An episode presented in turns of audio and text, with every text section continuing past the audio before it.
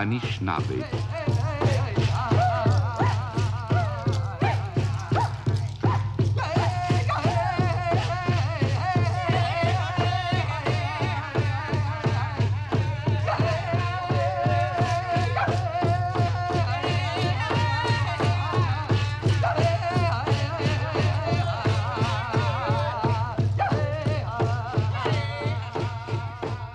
Radio-Canada International vous présente Anishinaabe, l'homme.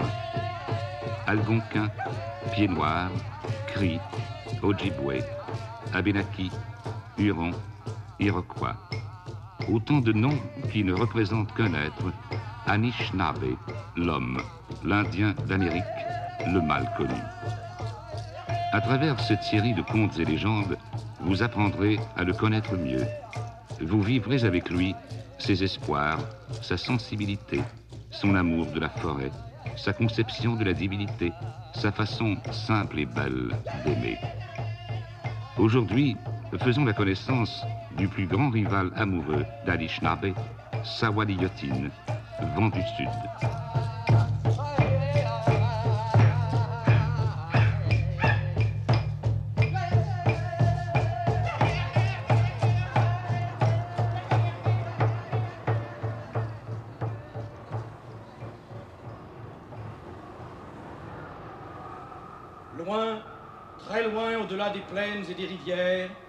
Par-delà les monts, les forêts et les vallées de cette terre, habite vent du sud. Mais à la douzième lune des froids nordiques, selon une coutume séculaire, il part en voyage, nomade infatigable, bouleverse l'atmosphère de son long souffle chaud et vient frapper à la fête du printemps. Cependant, onze lunes à peine s'étaient succédées lorsqu'il se présenta tout à fait par surprise un clair matin. Son arrivée, plutôt que prévue, avait été discrète, presque timide. À travers les branches givrées courut d'abord un murmure chaud et tendre. Puis il prit de l'assurance, ce vent du sud, et son souffle de plus en plus pressant se manifesta bientôt avec violence. Le froid se réfugiant à chez son allié de toujours. Du coup, le printemps fut débarrassé de ce parasite des nuits. La nature entière fut en fête et loua les bienfaits de vent du sud. Et l'oiseau, arrivé depuis quelque temps déjà, gazouilla satisfait et joyeux. Et le huard fit entendre son cri heureux. Bientôt il pourrait à nouveau plonger son magnifique collier dans le lac, débarrassé de sa couverture d'hiver. Et la loutre glissa, infatigable, le long des bancs escarpés de la rivière. Et le ruisseau dansa de joie, enfin dévêtu de son calme froid. Désormais, animaux et hommes ne passeraient plus sur la rivière, mais devraient, pour la conquérir, se fondre et faire corps avec elle. Tous succombaient à la séduction de vent du sud.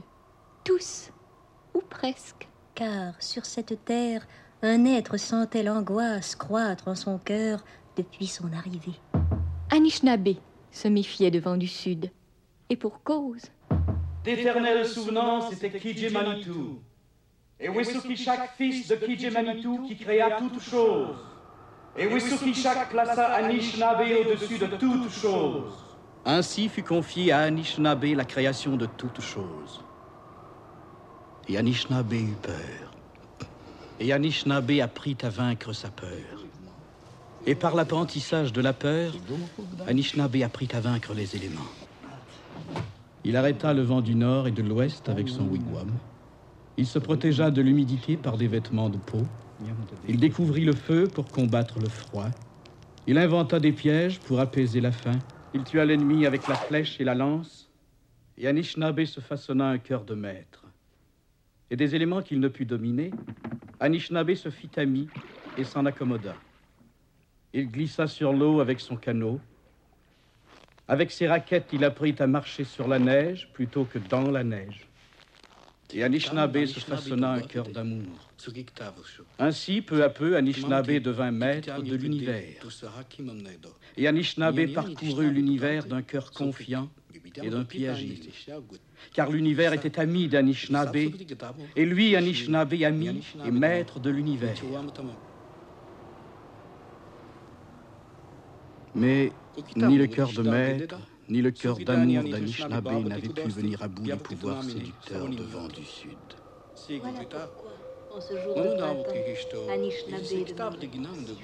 Et l'angoisse grandissait au cœur d'Anishinaabe. Et Anishinaabe plongea en son cœur et s'y absorba. De son œil perçant, il avait vu maintes et maintes fois Vent du Sud faire ses ravages charmeurs sur Shquis. Or, au cœur d'Anishinaabe était son amour pour Shquis et son désir pour elle. Et en son cœur s'éveilla la haine, car Shquis était faible et consentante aux avances de Vent du Sud. Et lui, Anishinaabe, la voulait violemment pour lui seul, comme un trophée, comme une prise de combat. Alors, en guerrier habile, il avait entrepris de faire la guerre à Vent du Sud, commençant d'abord par observer l'ennemi. Ces découvertes n'avaient fait qu'attiser sa haine, car les ravages de Vent du Sud s'étaient révélés innombrables et intolérables. Que de fois n'avait-il pas vu Vent du Sud effleurer les jambes de sa belle? Que de fois d'un souffle gentil vent du sud n'avait-il pas touché légèrement ses jambes couleur des feuilles de tabac mûries par le soleil? Que de fois ne l'avait-il pas vu glisser lentement vers les cuisses de Shquis et se perdre aux endroits les plus intimes? Que de fois n'avait-il pas vu la rage au cœur? Shquis sourire de bonheur et d'extase sous cet attouchement. Et il se souvint même qu'un soir où vent du sud se faisait particulièrement doux et pressant, les femmes avaient relevé le bord des wigwams de peau d'orignal juste assez pour qu'il puisse s'infiltrer chez elles. Et là, robe au relevé ou entièrement nue, elle s'était offerte plus librement encore aux avances de vent du sud. Une coutume ancestrale voulait que Shquis, ayant désir d'Anishinaabe, laissa une chandelle de suif allumée, posée sur un piquet à hauteur d'homme, à l'extérieur du wigwam, pendant son sommeil. Anishinaabe pouvait alors souffler la bougie, entrer et posséder Shquis. Que de fois Shquis n'avait-elle pas placé la chandelle à l'extérieur de son wigwam en invitation à Vent du Sud Et que de fois Nishnabé, pour attaquer Vent du Sud, ne s'était-il pas substitué à lui? Après avoir soufflé la chandelle, il se jetait alors sur Shquis, fou d'amour et de désir. Il espérait lui faire oublier pour un temps au moins ce diable de Vent du Sud. Cependant, après chaque lutte, le visage rêveur et déçu de Shquis avait prouvé l'échec du guerrier et la victoire de Vent du Sud. Voilà pourquoi, depuis l'aube de ce beau jour de printemps, le pensif Anishinaabe s'absorbait en son cœur. Comment se pouvait-il que l'impalpable vent du Sud, bienfaiteur de la nature entière, soit devenu son rival amoureux? Il songea soudain que Kijimanitou lui avait donné l'intelligence, la conscience, la prévoyance et la ruse. Puis il comprit que Vent du Sud pouvait être l'envoyé de Wisukishek et porteur d'un message. Lui, Anishinaabe, devait comprendre. Dès le crépuscule de cette même journée, il se mit à suivre Vent du Sud dans tous ses déplacements. Et Vent du Sud brisa d'un grand souffle la couverture d'hiver du grand lac Bitobi. Et Vent du Sud fit fondre en une seule nuit toute la neige cachée dans les coulées ombrageuses de la forêt. Et Vent du Sud donna rendez-vous à la chouisse du sorcier. Et Vent du Sud alluma la colère au cœur du sorcier. Et après le départ de Vent du Sud, le sorcier frappa plusieurs fois sa chouisse à la tête, incapable de supporter la vue du plaisir procuré par celui qu'il considérait comme son rival. Cette nuit-là, Anishinaabe comprit. Un seul moyen existait pour vaincre ce rival expérimenté dont chaque femme tombait amoureuse. À l'extérieur du wigwam de Shquis brûlait la chandelle de suif. Une fois de plus, Anishinaabe se substitua à Vent du Sud. Les braises du feu central du wigwam éclairaient le corps nu de Shquis étendu sur une peau douce. Il vit les jambes légèrement écartées. Il vit les seins pointés vers le ciel. Il vit la bouche entr'ouverte. Il vit l'œil clos. Il vit son sommeil. Elle lui sembla heureuse. Alors un violent désir gronda en lui. Et comme toutes les bêtes de la forêt quand le vent souffle en leur faveur, il eut terriblement envie de se jeter sur elle. Ses veines se gonflèrent, prêtes à éclater, et le sang lui courut à la tête et l'étourdit. Par instinct et intuition, il sentit que donner libre cours à ce désir lui serait néfaste. Pour vaincre Vent du Sud, il fallait d'abord résister, contrôler son corps, apaiser son esprit. Et lorsque lui, Anishinaabe, aurait donné à Shquis, cette autre chose que connaissait Vent du Sud, alors, mais alors seulement, il pourrait libérer ses émotions et satisfaire son désir. Mais pas avant. Shquis reposait toujours. Sa main fleura la cheville de la belle endormie. Un léger frisson parcourut tout son corps merveilleusement beau et frais. Lentement, il coula son corps auprès du sien. Pour la première fois, il s'étendait près de Shquis avant la lutte et non après. D'une main hésitante, il toucha les jambes, puis les cuisses de sa belle. Si douce et tellement belle. Longuement, il la regarda, à l'écoute de son propre cœur et avec la tendresse naquit au bout de ses doigts cette autre chose connue devant du Sud. Attentive, sa main se mit à suivre les longs sillons des jambes, épousa un moment la forme du ventre, traversa la vallée des seins jusqu'à la gorge. Sa tête se pencha alors vers le corps de Shquis. Et sur son visage naquit cette autre chose. Et cette autre chose se porta à la pointe des monts de Shquis. Pour un temps infini, son visage effleura le corps de Shquis, du bout des monts à la fleur du front, de la fleur du front au cœur de la forêt du corps, et ce corps d'herbe se glissa jusqu'à l'extrême pointe des sillons. Bonne, l'odeur nouvelle qui lui vint aux narines, et un peu d'eau vint à la bouche d'Anishinaabe. Alors cette autre chose naquit aux lèvres d'Anishinaabe. En un long baiser, ses lèvres reprirent le chemin des sillons vers le cœur de la forêt, et le corps d'Anishinaabe se coula sur celui de Shquis, et au corps d'Anishinaabe naquit cette autre chose. Shquis respirait au rythme croissant du souffle d'Anishinaabe, et le corps de Shquis se soulevait et retombait au rythme du corps d'Anishinaabe. Il s'attarda au sein, les embrassa tour à tour, mordit à des dents, pétrit des mains, et lorsqu'enfin la longue coulée de son corps atteignit le visage de Shquis, Cette autre chose naquit aux yeux d'Anishinaabe. Il plongea au centre du regard de Shquis et nagea longuement dans l'expression d'indicible bonheur irradiant son visage. C'était l'expression que seul vent du sud avait su faire naître jusqu'à cette nuit. Anishinaabe comprit qu'il venait de découvrir l'ensemble des mouvements qui doivent précéder la possession amoureuse. Voilà de quoi Shquis se languissait depuis tant de lunes et que seul vent du sud lui avait donné la caresse. Vent du Sud n'avait jamais été le rival amoureux d'Anishinaabe, mais bien plutôt son allié. Ce caressant vent du sud avait jusqu'à ce jour préparé Shquis à l'amour. Et le mouvement de la houle du lac qui se brise sur le rocher s'intensifia, et les larmes de bonheur de Shquis se perdirent dans la vague. Et dès lors, Anishinaabe, celui qui avait su comprendre le message de vent sud, devint le maître de l'amour.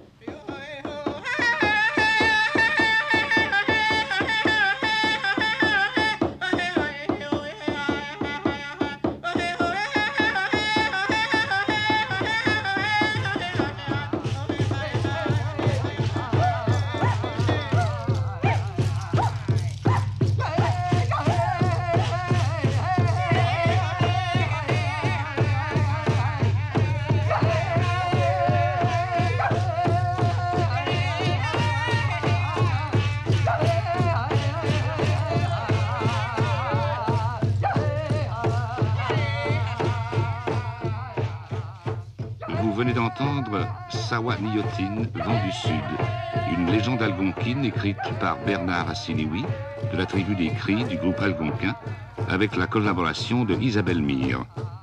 On fait revivre pour nous ces voix de la forêt, France Desjarlais, Rina Cyr et Bernard Assiniwi. Les chants et danses algonquins sont interprétés par Bernard Assiniwi, Puxina Assiniwi, Maxime Yatahawanage et Luce Wassantillo. Technicien au contrôle, André Deslauriers. Bruiteur, René Lavoie et Jacques Hardy. Assistante à la réalisation, André Giguère. Réalisation, Jean Boisjoli. Ici Jean-Paul Nollet, Abinaki du groupe Algonquin, qui au nom de Radio-Canada International vous donne rendez-vous à la prochaine légende du beau pays des Algonquins.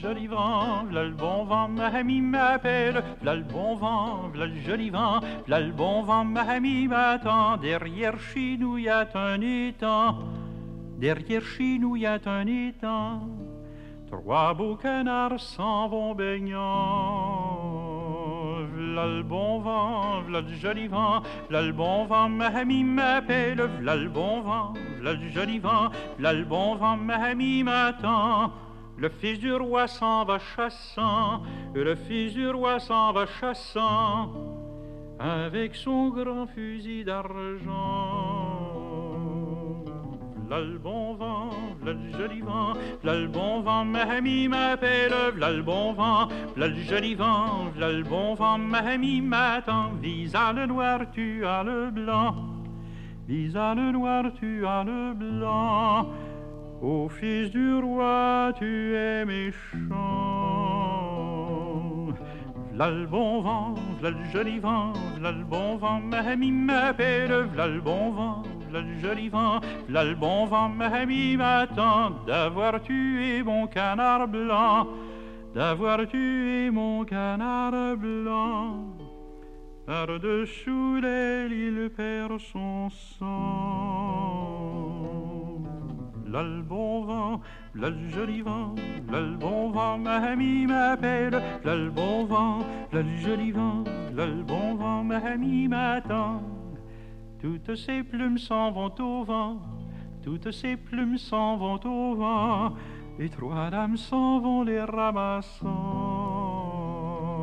V'là le bon vent, v'là le joli vent, v'là le bon vent, ma amie m'appelle, v'là le bon vent, v'là le joli vent, v'là le bon vent, ma amie m'attend, c'est pour en faire un nid de camp, c'est pour en faire un nid de camp pour y coucher tous les passants. V'là le bon vent, v'là le joli vent, v'là le bon vent, ma amie m'appelle, v'là le bon vent, v'là le joli vent, v'là le bon vent, m'attend, nous y coucherons tous deux dedans, nous y coucherons tous deux dedans, et nous aurons des petits enfants v'là le bon vent, v'là le joli vent, v'là le bon vent, ma amie m'appelle, v'là le bon vent, v'là le joli vent, v'là le bon vent, ma amie m'attend.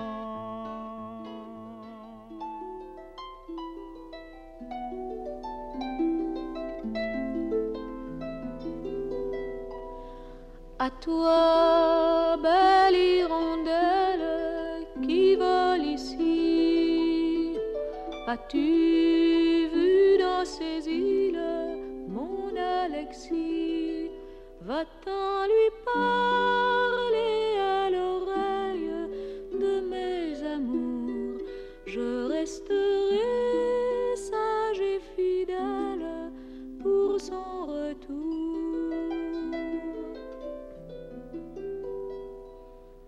L'oiseau qui tout aimable prit sa volée. Dans son léger plumage s'en est allé. Traversant les mers et les terres sans s'y lasser. Tout droit sur le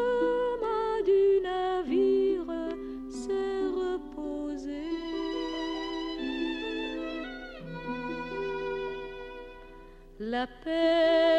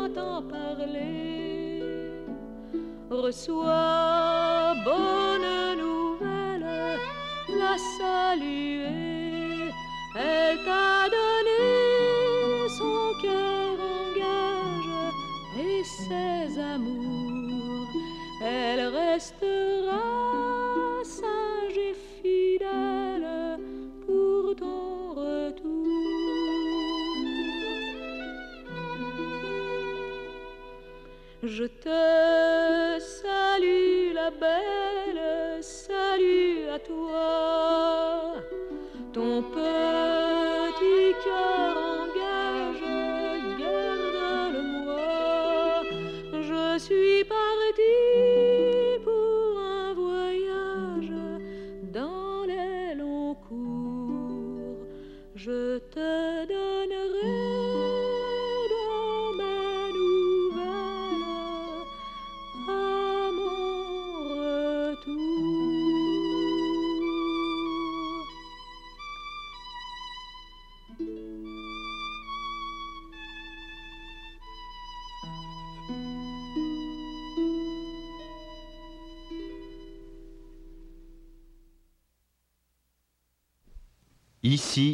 Ici, Radio-Canada.